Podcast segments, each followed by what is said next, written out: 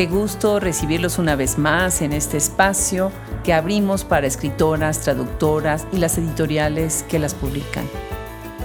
El día de hoy recibimos una muestra del talento chileno con la escritora Andrea Amoson.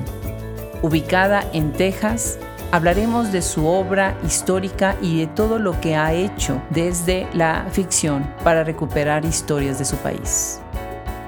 No olviden seguirnos cada lunes y jueves en este espacio maravilloso y también visitar nuestra tienda Shop Escritoras para leer los libros de estas escritoras. Visiten nuestra enciclopedia y bueno, pues estamos ya celebrando pronto nuestro episodio número 400. Yo soy Adriana Pacheco y me da muchísimo gusto tenerlos de nuevo en este programa.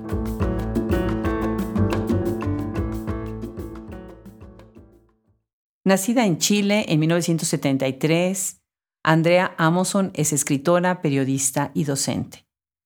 Cursó una licenciatura como periodista en la Universidad Católica del Norte y está especializada en literatura hispanoamericana y chilena en la Universidad de Chile. Cursó y egresó del Magíster en literatura hispanoamericana y chilena de la misma universidad. Hace no mucho fueron las elecciones en Texas, en Estados Unidos, en este país que está luchando por la democracia. Y bueno, obviamente muchas mujeres estuvimos ahí para emitir nuestro voto. Y se nos hace tan normal llegar a la urna y votar y hacer este derecho que se nos olvida que en algún momento nosotros les debemos a muchas mujeres que lucharon por este momento en distintas épocas, en distintos momentos, y en distintos países. Estas sufragistas son las que realmente abrieron un espacio para que nosotros nos convirtiéramos en ese aspecto en ciudadanas. Y bueno, pues hoy me da muchísimo gusto recibir a una estudiosa de las sufragistas chilenas, entre muchas otras cosas, y encantadísima de recibir en este micrófono a Andrea Amoson. Bienvenida, Andrea. Muchas gracias por estar en Hablemos Escritoras. Hola, Adriana. Un gusto participar contigo en este espacio. Pues encantada. A ver, tú tienes un libro, bueno, vamos a hablar de todos tus libros, pero hablamos con este, La Maestra Bernarda, una novela sobre las sufragistas chilenas. ¿Qué ha significado para ti escribir sobre este tema? Bueno, ha sido sumergirme en una parte de mi propia historia, no solo como chilena, ¿verdad? Sino que también el tema del voto para la mujer en mi país, un tema bastante desconocido para mí y descubrir que es todavía desconocido en Chile el proceso de las mujeres, la unión de las mujeres, este trabajo colectivo que hicieron para poder conseguir un voto pleno, un voto político le llamaban, ¿no? Para poder elegir presidentes y parlamentarios, que era algo a lo que no tenían acceso antes de 1949, no teníamos acceso en Chile. La verdad es que fue una gran lucha que tomó mucho tiempo, el 1949 es la culminación de este proceso que fue largo y que involucró distintas etapas y por supuesto distintas capas de la sociedad chilena para poder llegar a ese momento en que ahora las mujeres en Chile podemos votar.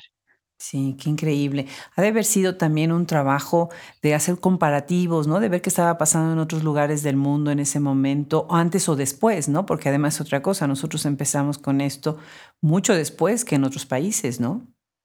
Exacto. Esto es un proceso que inició en Nueva Zelanda, por curioso que eso pueda sonar. Qué interesante. Sí, más sabemos de las sufragistas en Inglaterra, ¿verdad? Que de alguna manera eh, trabajaron también con las estadounidenses.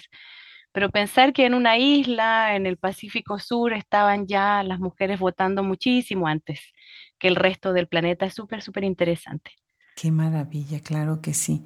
Ahora, por otro lado, todo lo que estás recuperando, pues no nada más es la cuestión del sufragio, sino cómo estas mujeres trabajaban en equipo, ¿no? Porque muchas veces como quedamos por obvio y decimos, bueno, el activismo es esto, ir a las calles, abrir estos espacios, escribir, pero también requiere una logística como administrativa, ¿no? De hacer unos esfuerzos conjuntos, ¿no?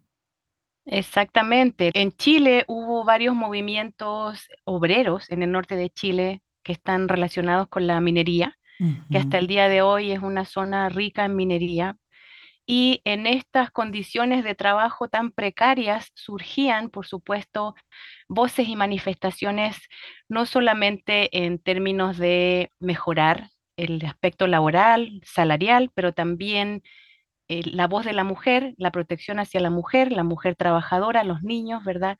Y el acceso a la toma de decisiones. Entonces, claro, tiene una raíz en el norte de Chile también, y por otro lado, las mujeres en Santiago, de familias más acomodadas, que tenían la capacidad de estudiar, aunque encontraran algunas dificultades para hacerlo, ¿verdad?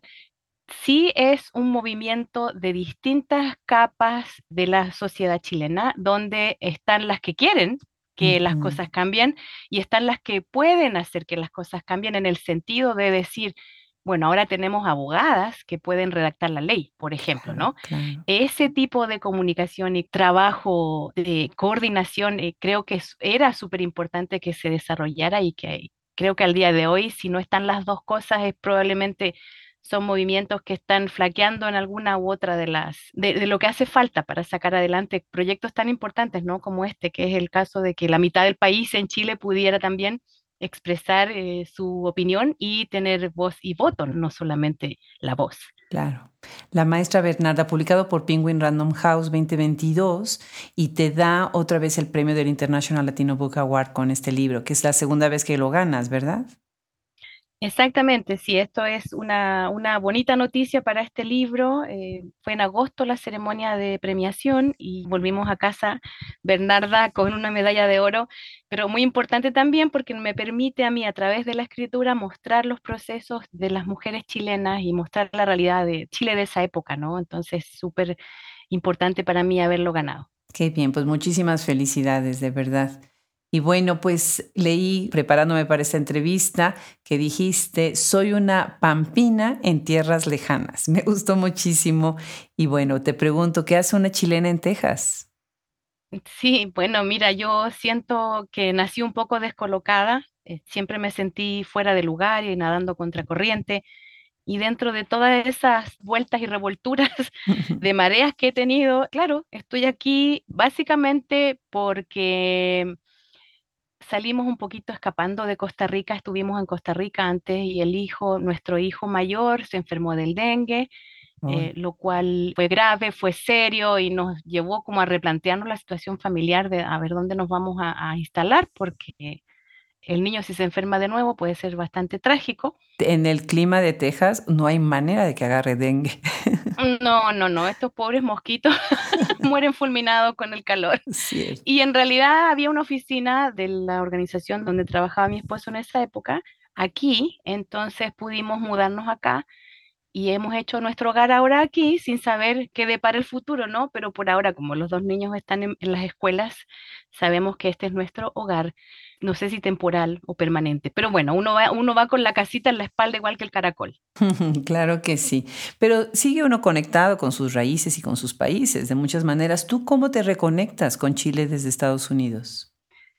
Bueno, por supuesto, está toda mi familia y mis amistades allá, es cierto, pero también la, escritura y sobre todo la escritura de novela histórica a mí me permite transportarme en el tiempo, en el espacio también, a través de la lectura. Cuando estoy investigando para las obras, estoy aprendiendo, reaprendiendo cosas que me deben haber enseñado ya me olvidé. Y eso me permite viajar y estar como muy conectada y a lo mejor no con el Chile del hoy, ¿verdad? Pero con un Chile que es parte porque son las bases y los fundamentos de lo que Chile es hoy. Entonces yo sí siento que para mí la escritura en general y la de novela histórica en particular me ayuda muchísimo a seguir conectada con Chile y, comprender por qué somos como somos también, ¿no? Siempre hay, un, hay una raíz, hay una causa y eh, entonces me ha ayudado mucho a entender las causas de, nuestros comportamientos o nuestras maneras de ser, así es que me gusta mucho por eso, ¿no? Es, es mi, vínculo a mi tierra todavía a través de la literatura. Claro. Ahora, cuando tenemos este vínculo con la literatura es desde distintas formas, ¿no? Una puede ser, por ejemplo, con tus iguales, ¿no? Con otros escritores, en donde, bueno, se tienen los eventos, convenciones, ferias de libro, tantas cosas que se pueden hacer con nuestra red de escritores o también con los lectores, que son los receptores de toda esta maravillosa producción literaria, o desde la crítica, que es también una manera de ah, mover este diálogo en donde entran, bueno, las otras partes de la cadena del libro. Entonces te tengo dos preguntas. Por un lado, ¿de qué manera tú te conectas con esta pues gran comunidad de escritores que hay en Estados Unidos, de editores, de traductores.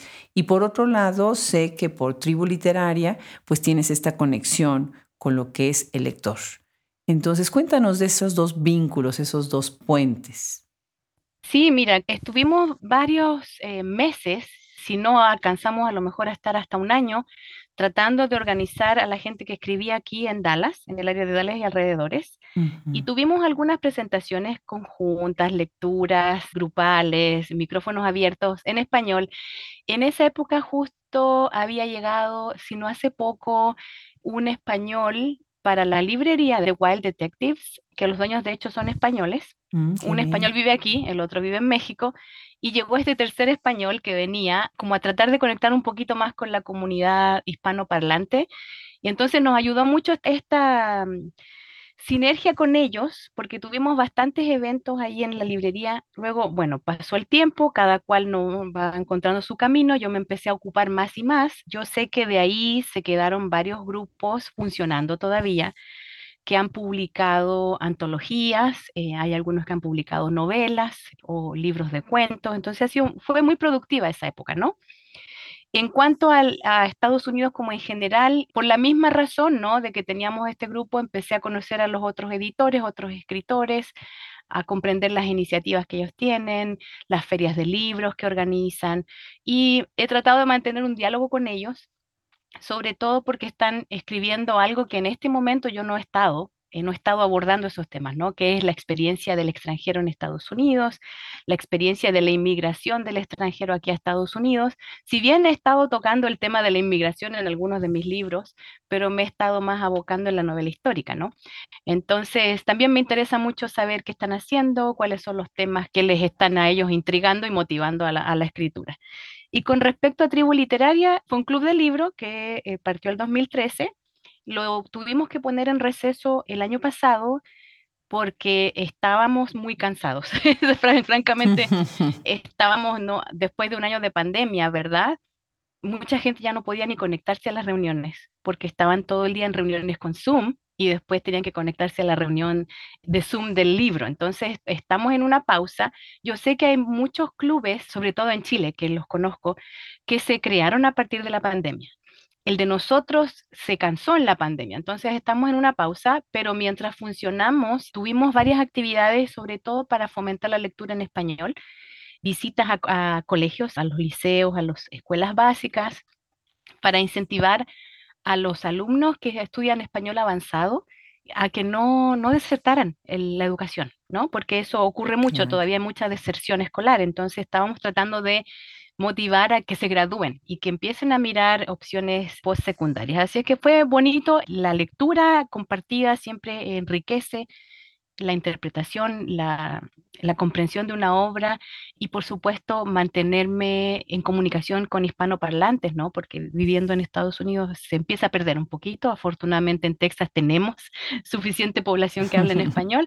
Y así es que sí, fueron dos experiencias que a mí me parece que fueron eh, gratificantes y enriquecedoras y espero que de alguna u otra manera podamos reabrirlas en algún momento. Claro.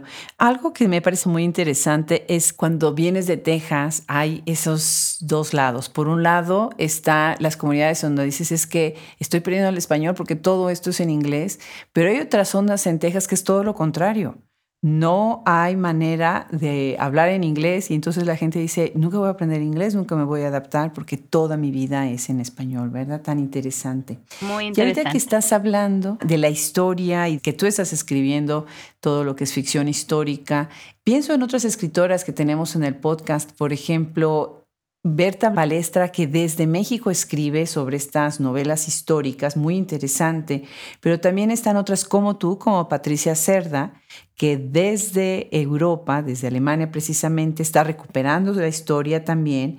Y pienso en otras que han estado muchísimo tiempo dentro de Estados Unidos, como Carmen Bullosa, que tiene esta idea también de recuperar la historia, bueno, muchos otros nombres, no sé, Rosa Montero, Rosa Beltrán, ¿no? desde México, fabuloso.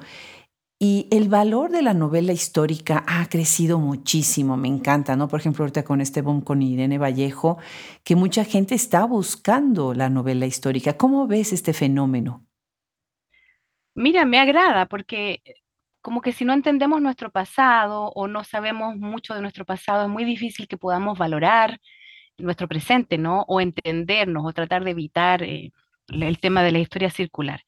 Sí, es cierto que hay como una, mm, una mejor acogida a la, a la obra. Creo que a lo mejor se han derribado algunos prejuicios que habían, ¿no? Que se le llamaba esto como literatura de género, ¿verdad? Como una cosa inferior. Creo que esos prejuicios a lo mejor se han derribado justamente por el trabajo tremendo que hay que hacer de investigación para escribir una novela histórica y para hacerla veraz, ¿no? O sea, no, no poner eh, elementos que no van en la época o comportamientos que no pudieran ser concebidos en la época. Me parece súper interesante y me parece también que de pronto estas escritoras que estamos fuera de nuestras patrias, nuestras matrias, estamos tratando de, de no perder ese vínculo, ¿no? O sea, ah, viene con la edad también en mi caso y con la distancia una necesidad de comprender mejor mi país, de comprender mejor mis raíces, de entender mi idiosincrasia, ¿no? ¿Quién es esta chilena, esta pampina, como decíamos, que está así extraviada, que ha vivido en un montón de partes y ahora está en Texas? ¿Y, y quién soy yo frente a los otros latinos, etcétera, etcétera? ¿Y quién soy yo cuando voy a Chile también? Cuando no me reconocen el acento, cuando yo no les entiendo porque hablan muy rápido y ya me desacostumbré, ¿no? Todo ese tipo de cosas. O sea, yo pienso que no es solamente un tema de reconstruir la historia o, o reescribir la historia, sino que también, en mi caso personal, volver a mirar mi identidad y volver a reformular mi identidad y ver dónde estoy ahora, cómo, cuál es mi identidad en este momento, ¿no? Porque va cambiando y es variable y como volver a hacer el proceso de, ok, ¿quién soy? ¿Qué significa ser la pampina en tierras lejanas? Claro. Ahora, ¿no? Saliendo de pandemia, ahora es otra pregunta que uno se hace. Claro, definitivamente. Y ahorita que estás diciendo nuestra matria, estoy pensando el libro Matria de, de Alexandra Litton Regalado, que ella, bueno, viniendo de El Salvador, tiene también esta manera de llamar a la, a la patria que me encanta. Bueno, pues estuviste un tiempo en España. Estuviste en la Universidad Complutense de Madrid. ¿Cómo esa intersección hacia España, hacia el viejo mundo, que ya no sé qué tan viejo es, se mezcla con tu obra, ¿no? Entra en tu obra. Sí, eso fue una, un taller súper intensivo, que eran muchas horas de clase todos los días y por las tardes teníamos actividades culturales con el grupo y los profesores de la Complutense. Entonces, me acuerdo que fue primero como un descubrir, ¿no? Porque descubrir eh, eh, cómo es la vida cuando uno la puede vivir haciendo lo que ama, ¿verdad? Con tiempo, con acceso a esas cosas, porque por supuesto, siendo periodista en Chile, siempre estaba teniendo algún tipo de trabajo, ¿no? Hay que pagar las cuentas. Entonces, eso fue una etapa muy linda para mí, desde ese punto de vista un poco como la Andrea juvenil, idealista, estaba súper eh, fascinada, ¿no? De poder estar ahí, conocer a todos estos escritores y escritoras, los profesores, etcétera, etcétera.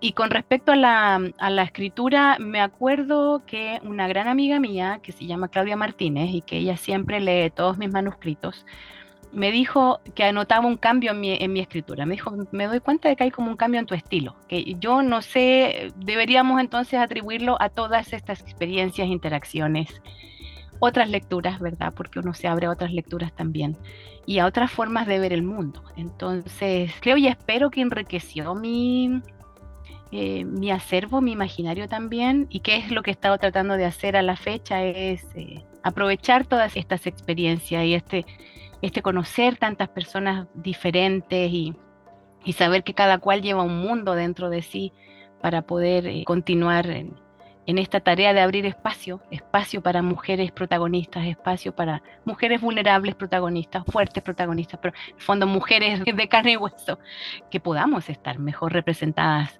en las páginas. Claro. Y ahora que estamos recordando y conmemorando con esta fecha de protestar en contra de la violencia de las mujeres, de la violencia de género, una de las cosas que yo siempre digo es que no podemos hablar de violencia, sino de violencias. Y la invisibilidad de las escritoras es un tipo de violencia también. el hecho de que no tengan los espacios, de que no estén reconocidas sus obras y que poco a poco ha cambiado en algunas zonas, claro que sí, y en algunos lugares, claro que sí, pero que hay mucho por hacer todavía, claro que sí. Tenemos muchísimo trabajo que andar, especialmente las escritoras jóvenes o las que están empezando apenas con un libro, poco a poco. Y bueno, tú tienes una página web en donde se ve ese trabajo de recoger tu obra, de tener también ese contacto con tus lectores. ¿Qué opinas tú sobre la visibilización que tiene que hacer también la escritora de su propia obra? Bueno, es, aunque uno no quiera, debe, ¿verdad? Porque como bien dijiste, este espacio que ustedes tienen, Hablemos Escritoras, es muy puntual, ¿no? Yo estoy esperando ver más. Muchas gracias. Que esto se multiplique porque es difícil encontrar dónde vamos a, dónde vamos a poder mostrar lo que estamos haciendo y, y también al mismo tiempo eh, como desmitificar esto, ¿no? O sea, yo te digo honestamente, hay escritoras fabulosas en Chile que cuando van a publicar que hay alguna reseña nueva, que algún crítico comentó su obra, lo publican como pidiendo perdón, ¿verdad? Entonces es como, perdón por el autobombo, pero entonces yo digo, pero si no lo compartimos nosotras y no lo ponemos ahí, lamentablemente yo no sé quién más lo va a hacer. Entonces, eh, vivir aquí en Estados Unidos a mí me ha quitado un poquito eso del pudor, ¿verdad? De, de mostrar. Y por supuesto también los reconocimientos te dicen, ya, está bien Andrea, no estás mostrando tonteras, o sea, realmente puedes, compartir tu obra.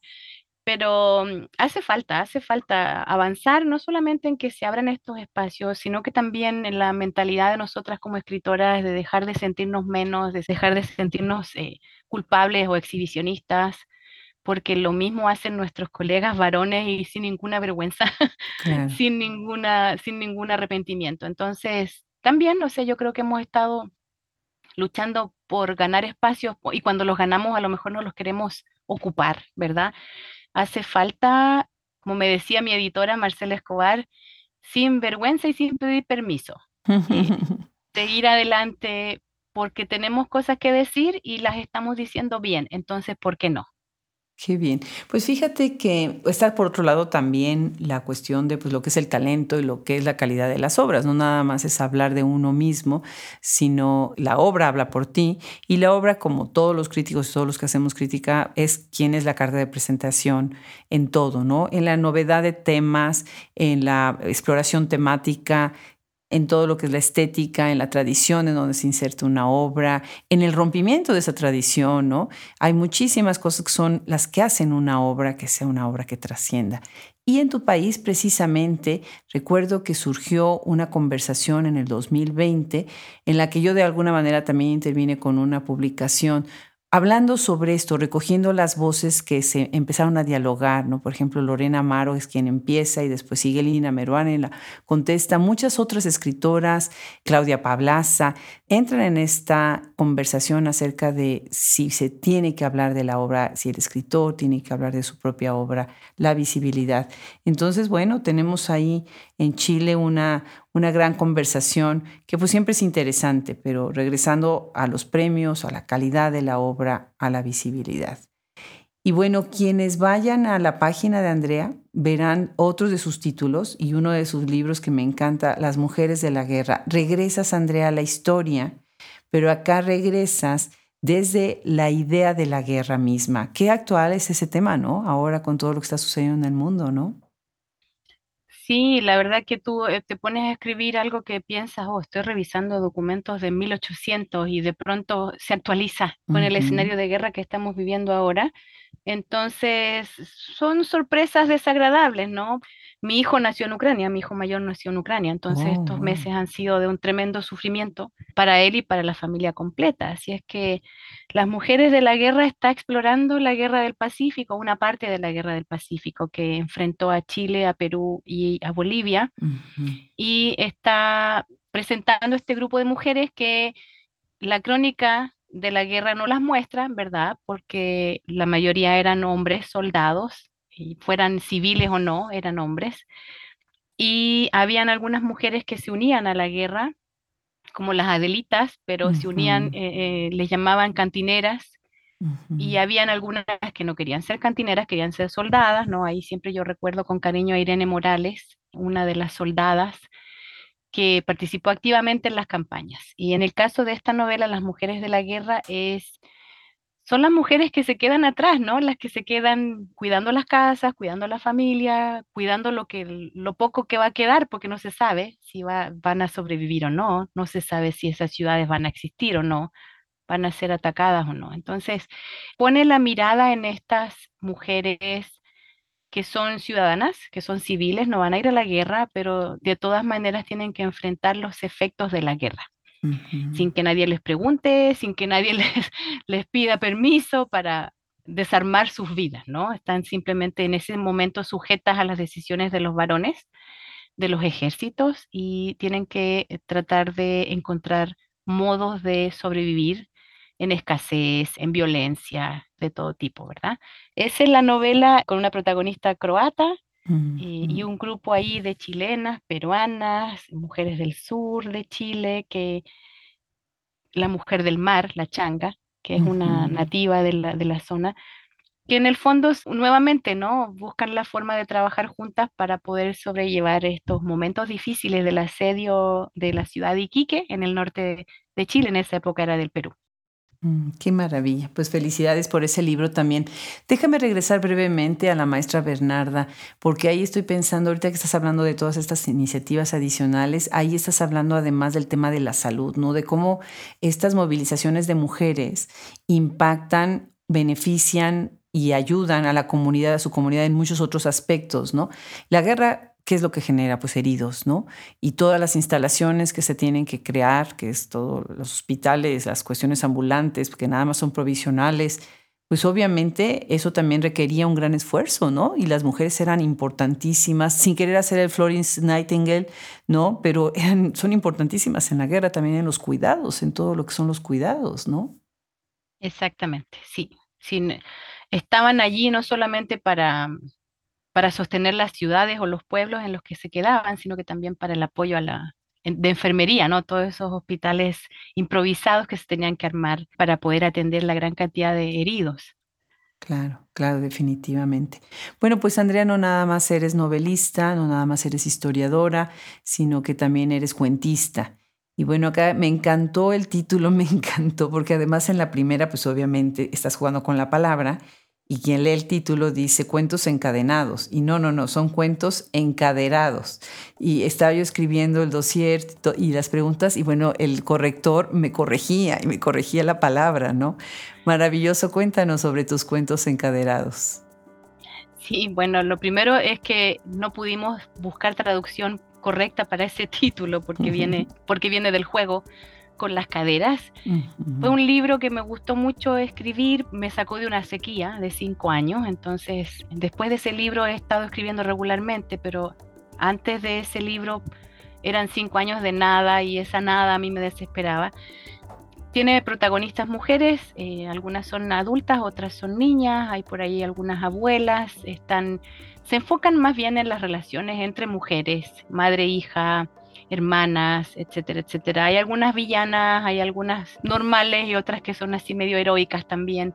Y el objetivo en esas historias era cuando lo estaba escribiendo era vamos a explorar estas mujeres, vamos a ver quiénes son y también qué tan reales pueden ser.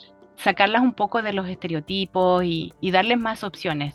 No tienen que ser solamente hijas o esposas o madres, no tienen que solamente ser buenas o malas, el ángel o el diablo, porque nosotras no somos así en la vida real, pero así nos, nos, habían estado representando por siglos en la literatura. Entonces, ese fue como el juego de, primero, como de apropiarme del tema de la mujer en el sentido de, decir, yo quiero escribir con protagonistas mujeres y no me importa que me digan que eso es literatura inferior, como chick flick, etcétera, etcétera. No me importa. Yo es lo que quiero hacer, número uno. Y número dos, lo que quiero hacer es tratar de ofrecer una mirada menos reduccionista de nosotras como mujeres y poder poner al frente algunos espejos a través de la lectura, ¿no? Para que nos podamos ver un poquito más reflejadas de una manera menos sesgada a la hora de leer, ¿no? Entonces ese libro nace de esa necesidad, de ese deseo, y a partir de ahí nunca miré atrás y nunca dudé de nuevo en tener protagonistas mujeres ni, ni nada, o sea, dije, esto es lo que yo quiero hacer, lo haré bien, lo hará mal, lo juzgarán los lectores, lo juzgará la crítica, como tú decías recién,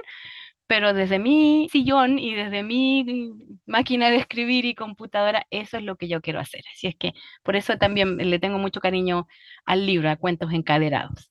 Sí, hay una escritora regiomontana de Monterrey, México, que se llama Alicia Garza, y ella tiene un libro sobre las mujeres de su familia en Monterrey. Y bueno, el libro además es muy simpático porque, bueno, hay tantas cosas que a veces las mujeres juntas traman y hacen, ¿no?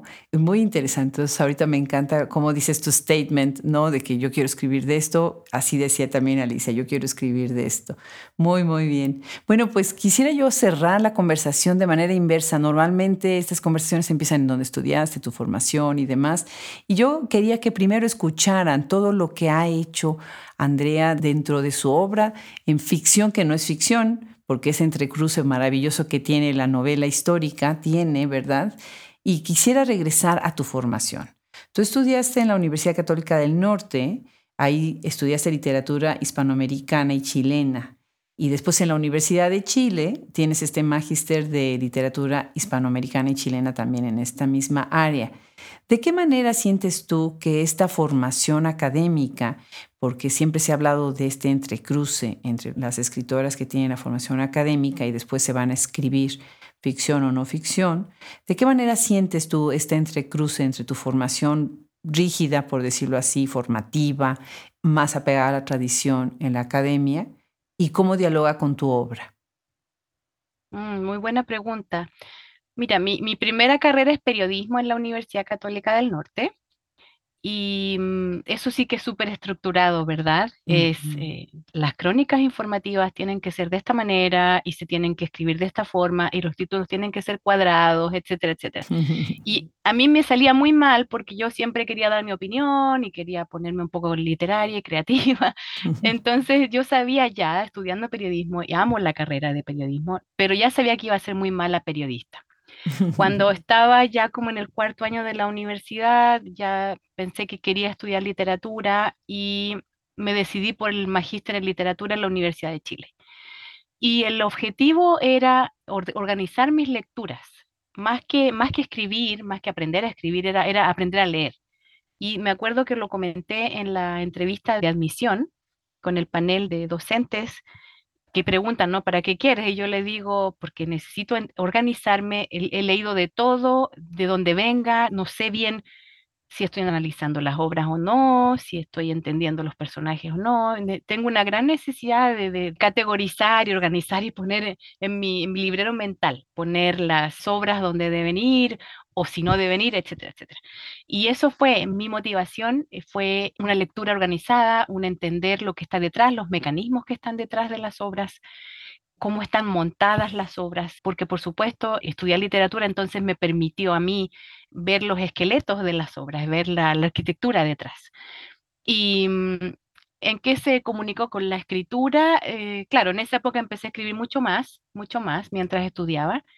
Primero, la parálisis que te da cuando estás leyendo grandes escritores y escritoras y tú dices, ¿yo para qué? Típico, ¿no? Es, si uno no pasa por eso es que uno es tremendamente arrogante. Y luego es, a ver, entonces, ¿en qué me diferencio yo de esto o del otro, de esa tradición o de la otra? ¿De dónde me alimento? ¿Con qué me quedo? ¿Qué dejo? ¿no? Entonces, ese proceso fue bonito para mí y lo sigo aplicando a la fecha en la, medida que voy leyendo y como van escribiendo mis contemporáneas, viendo a ver cómo construyen las obras, cómo construyen los personajes, a veces me ayudan a resolver mis propios problemas de trama, por ejemplo, o de narración, y al mismo tiempo ver qué estoy haciendo yo distinto, qué es lo que a mí me gusta de lo que yo estoy haciendo, o qué es lo que no me gusta y me quisiera mejorar, etcétera, etcétera. Entonces es como un desdoblarse, ¿no? El escritor, la escritora que escribe desde el corazón, pero después a la hora de corregir, que siempre lo digo, y corrijo con la cabeza, porque ahí entra entonces esa formación académica que tú mencionabas. Claro, claro. Pues magnífico. Muchísimas felicidades por eso, por esa formación, por esa trayectoria. Y bueno, pues los invitamos a leer toda la obra de Andrea Amoson. Tiene, por ejemplo, Rictus en Reel, que es una buenísima editorial. Tienes Cuentos Encaderados, que me encanta que está traducida también con Toll from the Hips. Ah, muy buena este, traducción del título. Tienes otro libro, Érase una vez Laurides ese fue publicado en el 2016. Las lunas de Atacama, También en el mismo año, Las Mujeres de la Guerra, Ediciones B, que además es una editorial que tenemos nosotros en nuestra tienda Shop Escritoras. Y bueno, pues obviamente La Maestra Bernarda con Penguin Random House, colección que tenemos también en Shop Escritoras. Pues muchísimas gracias de nuevo. Un abrazo desde aquí cerquita, nada más entre Austin y Dallas, ¿verdad? Nos quedamos metidos en el mismo territorio tejano.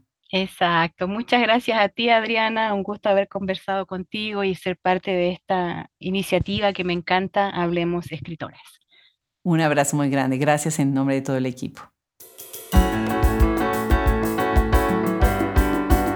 Qué interesante, ¿no? El entender y el conocer todas estas historias de mujeres que han luchado por nuestros derechos a lo largo de tantos siglos.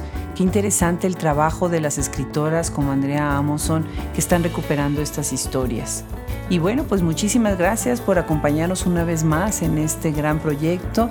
Gracias a todo nuestro equipo, gracias a Ingeniería de Audio, Fernando Macías Jiménez, gracias a Edición de Podcast, Cristian Josefi, todo lo que se hace en social media, Brenda Ortiz y a todos nuestros colaboradores, Wilfredo Burgos Matos, Alejandra Márquez, Fran Denstedt, Gaele Calvez, Gisela Jefes, Juliana Zambrano, Liliana Valenzuela y Rosemary Salom. Yo soy Adriana Pacheco y nos estamos esperando y recibiendo a la nueva escritora que nos debe de acompañar en el próximo episodio. Muchas gracias a todos ustedes. Hasta la próxima.